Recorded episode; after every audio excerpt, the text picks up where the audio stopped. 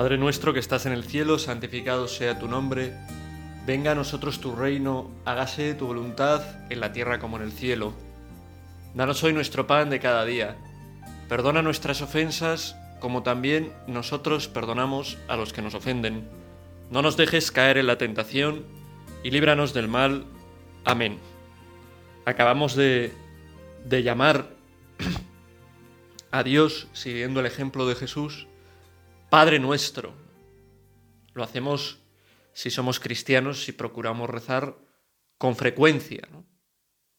Lo hacemos en cada santa misa que celebramos.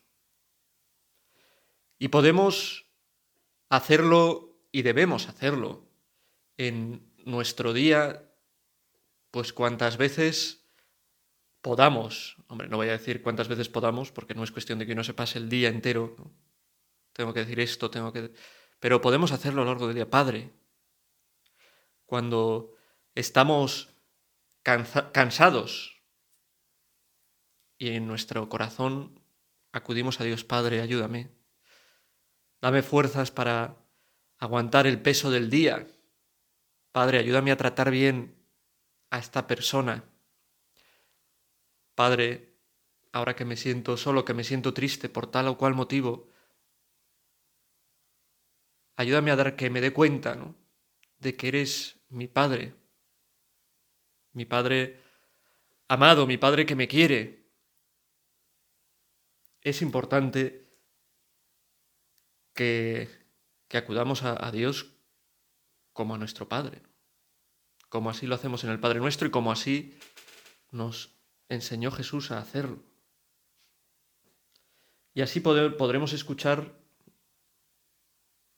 esas palabras que leemos en el Evangelio de Lucas, de Dios, del Padre, que las dirige en ese momento a Jesús, pero que las está dirigiendo en Jesús a toda esa humanidad redimida por el bautismo, hecha hija de Dios, hechos hijos de Dios en el bautismo. Y nos dice esas palabras Tú eres mi hijo, tú eres mi hija, el amado, la amada.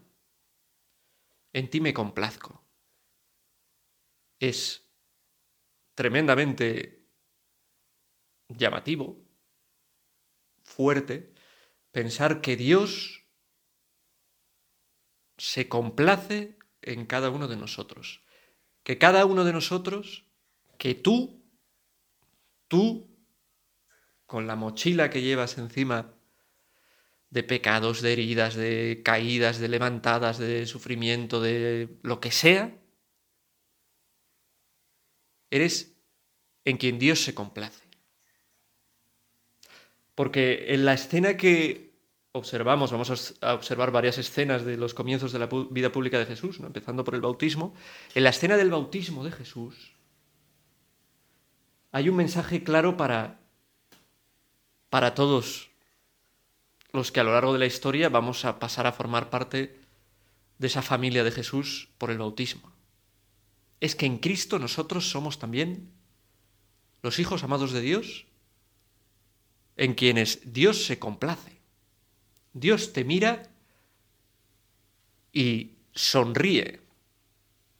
Esto es algo eh, no exacto, ¿no? Porque Dios no es el Padre, ¿no?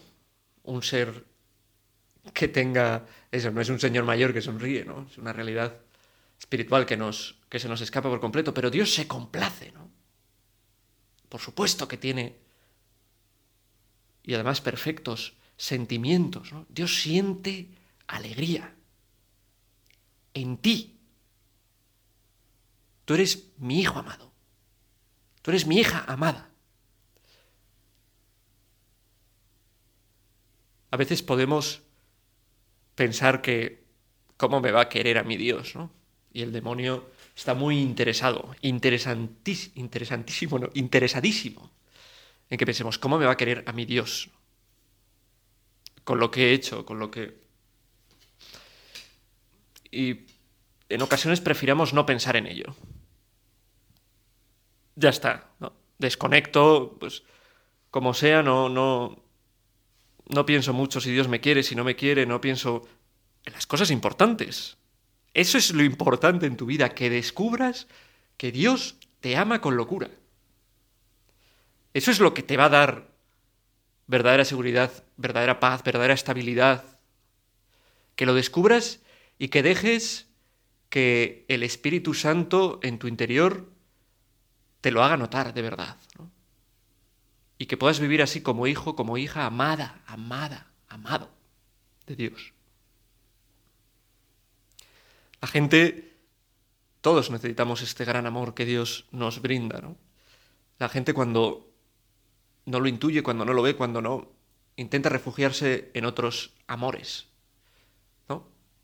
Intenta refugiarse, pues, en, bueno, en vivir para esos afectos que tiene de algún modo que sean saciados de alguna manera, ¿no?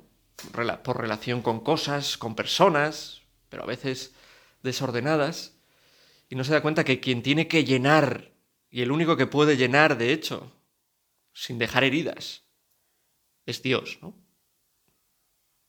Empieza por amar a Dios y desde ahí podrás amar bien a los demás. Empieza con sentir, empieza con pedirle a Dios que te ayude a sentir al Espíritu Santo Pídele a los santos, pídele a la Virgen que te hagan sentir como ellos lo sienten, que Dios es un Padre que te ama. Es tu papá, tu papá. Bueno. Qué importante es esto, ¿no? Lo que nos revela este episodio del bautismo de Jesús. Sucedió que cuando todo el pueblo era bautizado, también Jesús fue bautizado. Todo el pueblo, también Jesús. Jesús, también todo el pueblo, también todos nosotros. Y mientras oraba, se abrieron los cielos. Bajó el Espíritu Santo sobre él con apariencia corporal semejante a una paloma. Vino una voz, tú eres mi Hijo el amado, en ti me complazco.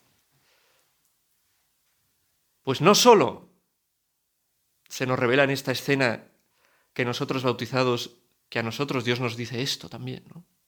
Y nos lo dice, Dios no es mentiroso, nos lo dice porque realmente se complace en ti. No solo nos revela esto, sino que también por el bautismo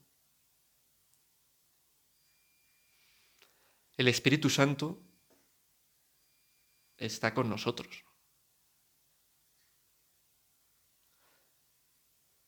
Eres hijo amadísimo de Dios y tienes al Espíritu Santo a tu lado. Ese Espíritu Santo que quiere entrar dentro de ti y transformarte. Cambiar tu corazón. Me parece pues que es un mensaje desde luego que debe como poco alegrarte el día, ¿no? Como poco alegrarte el día que no estás solo, no estás sola. Que la fuerza de Dios, aun cuando sufres, aun cuando lloras, aun cuando no encuentras sentido, aun cuando estás agotado, agotada, está a tu lado. Siempre, aun cuando vas con tu corazón en un puño y sangrando por tus heridas. Levanta los ojos, la vista, el corazón. Dios está a tu lado. Te ama. Te quiere dar su fuerza para transformarte, para que sientas que realmente eres su hijo amado, su hija amada.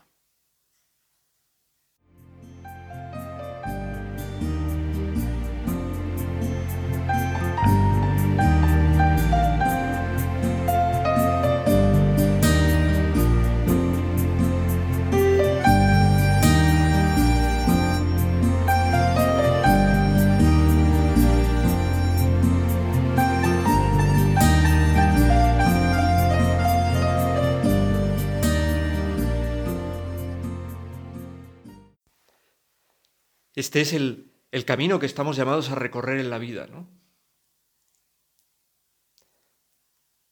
Huyendo de, de sombras, huyendo de tinieblas, huyendo de distracciones,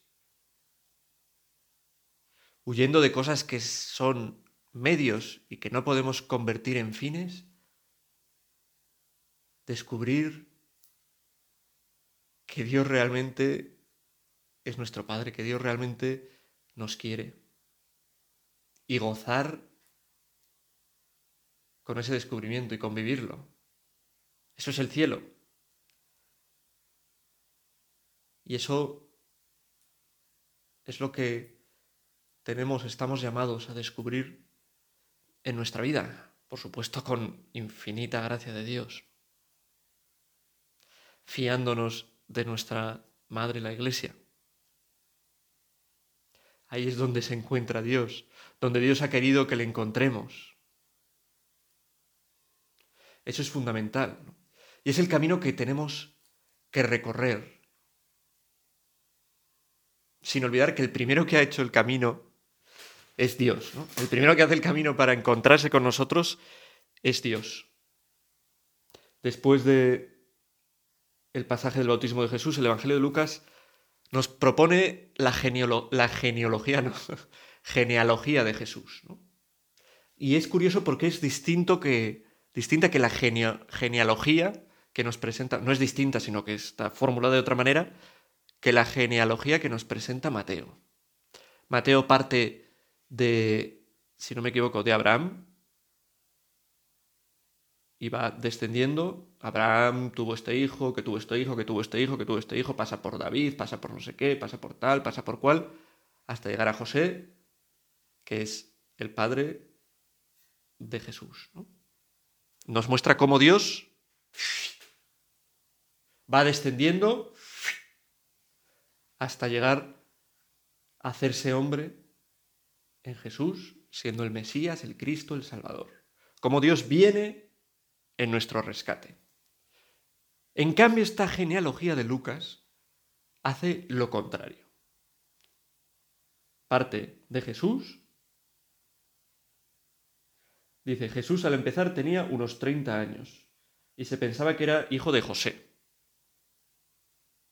que a su vez era de Elí, de Matat, de Leví. Entonces, en vez de ir de Abraham para adelante, va de Jesús para atrás. Y no se queda en, en Abraham, ¿no? De David, de repente habla aquí también de, de Abraham, de Isaac, de Abraham, de Taré, de Nacor, montón de nombres, ¿no? De Cainán. Aquí tenéis, si acabáis de tener, si acabas de tener un niño, un hijo, y quieres un nombre, pues cógete la genealogía y, Tienes nombres tan bonitos como Sli, como Zorobabel, Salatiel. Bueno, el caso es que va de Jesús, José, ta ta ta ta ta ta ta ta ta ta ta ta ta y llega hasta Adán y acaba diciendo de Dios. José que dice de José, de no sé quién, de no sé quién, va diciendo, ¿no? José hijo de Mateatías, de Amós, de no sé quién, de no sé quién, de Set, de Adán, de Dios esta genealogía que nos presenta Lucas, nos habla de esa ascensión a través de Jesús hasta el Padre, hasta Dios, hasta el Creador. Ahí estamos llamados, ¿no? Tu corazón no puede descansar en menos. Mi corazón no puede descansar en menos que en Dios. ¿Cuántos corazones afligidos por detener la mirada, por detener su búsqueda en cosas que no son Dios? ¿Cuántas veces nuestro corazón también? Vivimos tiempos difíciles. Supongo que todos los tiempos lo son, pero estos lo son también. Difíciles para la fe. En un mundo incrédulo, en un mundo que vive de espaldas a Dios tantas veces, en un mundo cuyos modelos de virtud, de vida, muchas veces dejan mucho que desear, ¿no? En un mundo donde se promueven, como ha probado, no sé muy bien, la Concejalía de Juventud o no sé qué del gobierno valenciano, ¿no? Que promueve, vamos a hacer una campaña para fomentar eh, el, no sé cómo es, el sexo anal entre heterosexuales, lo que se les acaba de ocurrir, ¿no? Ya saco carteles y todo. Eso es lo que promueven. En eso hay gente que cree que es importante gastar el dinero en eso. Que les parece algo eh, que va a hacer avanzar a la humanidad, ¿no? Que nos va a hacer avanzar a todos. En un mundo donde se proponen esas aberraciones como cosas que hay que fomentar, qué difícil, ¿no? Que nos propongamos en serio que nuestra lucha sea por centrarnos en Dios, por ascender con la gracia del Espíritu Santo, con ese sello que tenemos de ser hijos por el bautismo, ascender hasta encontrarnos en nuestra vida con el Padre que quiere colmarnos y llenarnos de verdadera paz, de verdadera alegría. Qué importante me parece eso.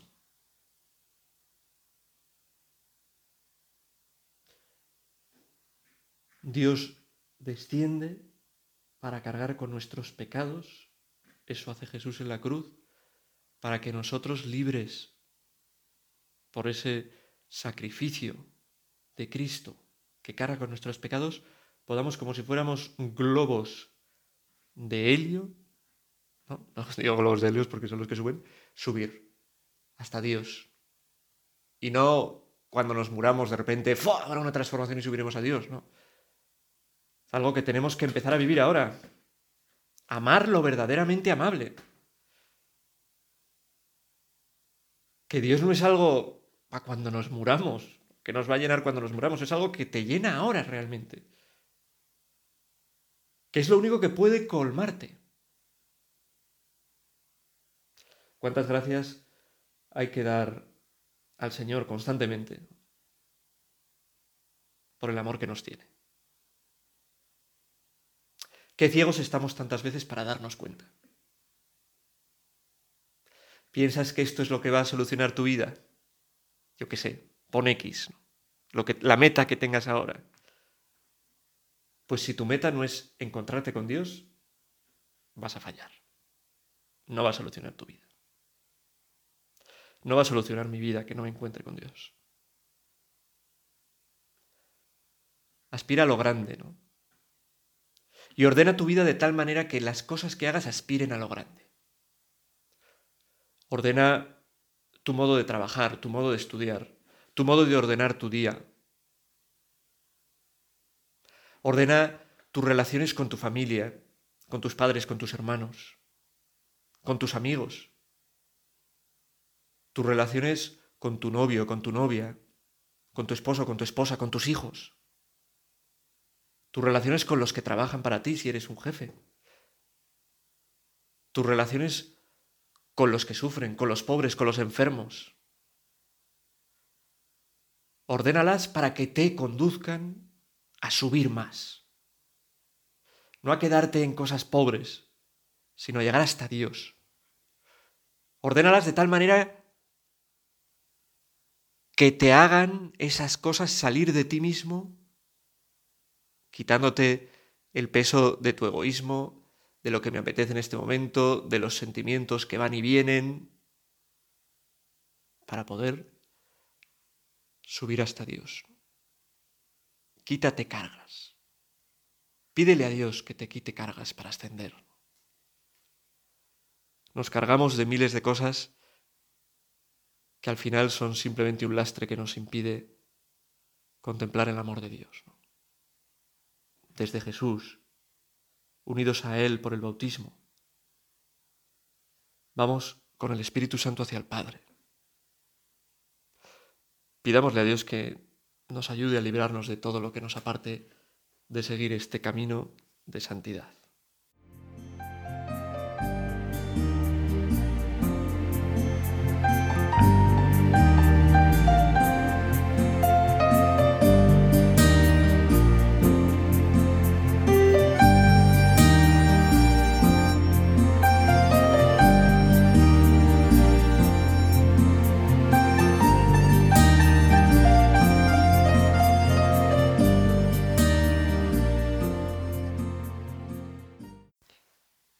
Este camino, ¿verdad? En este camino hacia Dios que emprendemos, que queremos emprender, pues hay dificultades. Y esto se muestra en el siguiente epígrafe, que es el último epígrafe, en el siguiente titulito, con el que empieza el capítulo 4 del Evangelio de San Lucas, que es el que nos habla de las tentaciones de Jesús, que nos hablan de nuestras propias tentaciones. Voy a, voy a leerlo, porque tampoco es muy largo, es un texto que conoceréis, pero cuando lo escuchéis ahora, pues cerrar los ojos. Yo les digo a los niños, eh, cuando hago oratorios en el colegio, ¿no? Niños de primaria, bajo a la capilla con ellos, ¿no? Pues ayuda, hay posturas que ayudan a rezar, ¿no?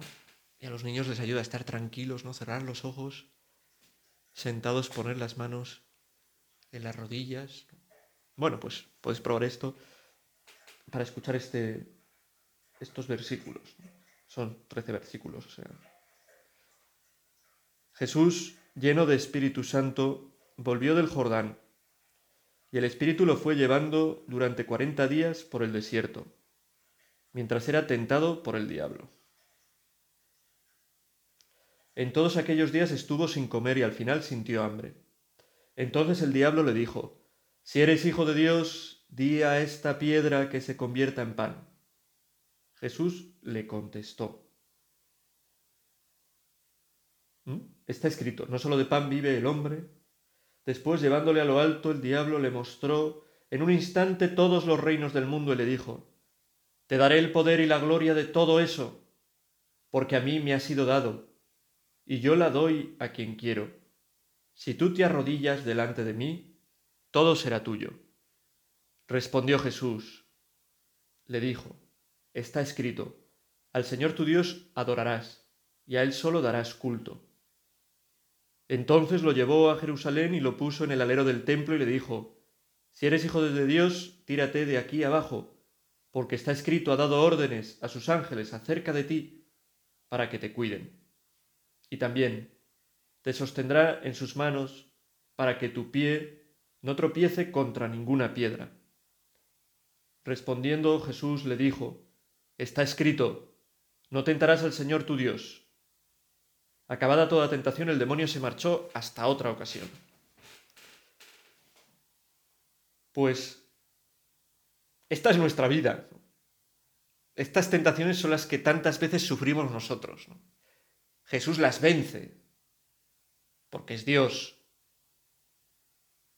el hombre perfecto, Dios y hombre verdadero pero las sufre, sufre las tentaciones. Y nosotros, nuestra vida es como esos 40 días por el desierto, ¿no? Pero que no son 40 días, sino que son muchos años, ¿no? En los que tantas veces sentimos hambre, estamos cansados, nos cuestan las cosas y nos tienta el diablo, ¿no? Nos tienta y además cuando caemos en una tentación pequeñita, las tentaciones van creciendo, ¿no? Si no tenemos ojo y, acudimos perdón, a la gracia de Dios, a la confesión, pues se van, vamos haciendo una bola gigante, ¿no? Y, el demonio, pues cada vez nos tienta con cosas, pues, más terribles y que nos hacen más daño y que nos apartan más de Dios, ¿no? si no acudimos a la gracia. Pero son tentaciones constantes. Vale, muy bien. Tenemos esta línea que recorrer, ¿no? La línea que va desde nosotros, tú como estés ahora, tú, cristiano, si no eres cristiano y estás escuchando esto, pues plantéatelo, ¿no? Tú, redimido por Cristo, salvado por Cristo, ¿no? que eres partícipe de esa salvación por el bautismo, hasta vivir plenamente eso, gozando como goza Dios, con nuestra presencia con nosotros, gozando nosotros con Él. Este es el camino que tienes que recorrer. ¿Vale? ¿Dónde estás? gozas con Dios, ocupa tiempo en tu vida, te parece importante, es algo de lo que te han hablado, pero en realidad, pues no sientes nada, ¿no? Realmente, ¿no? Te aburren soberanamente las cosas de Dios, te duerme ir a misa. Eso por un lado tiene algo positivo, ¿no? Porque será que estás tranquilo, que estás a gusto, que... Pero te, te, ¿Te pasa eso? ¿Gozas con las cosas de Dios o estás en ese camino ahí atascado? Estás ahí atascado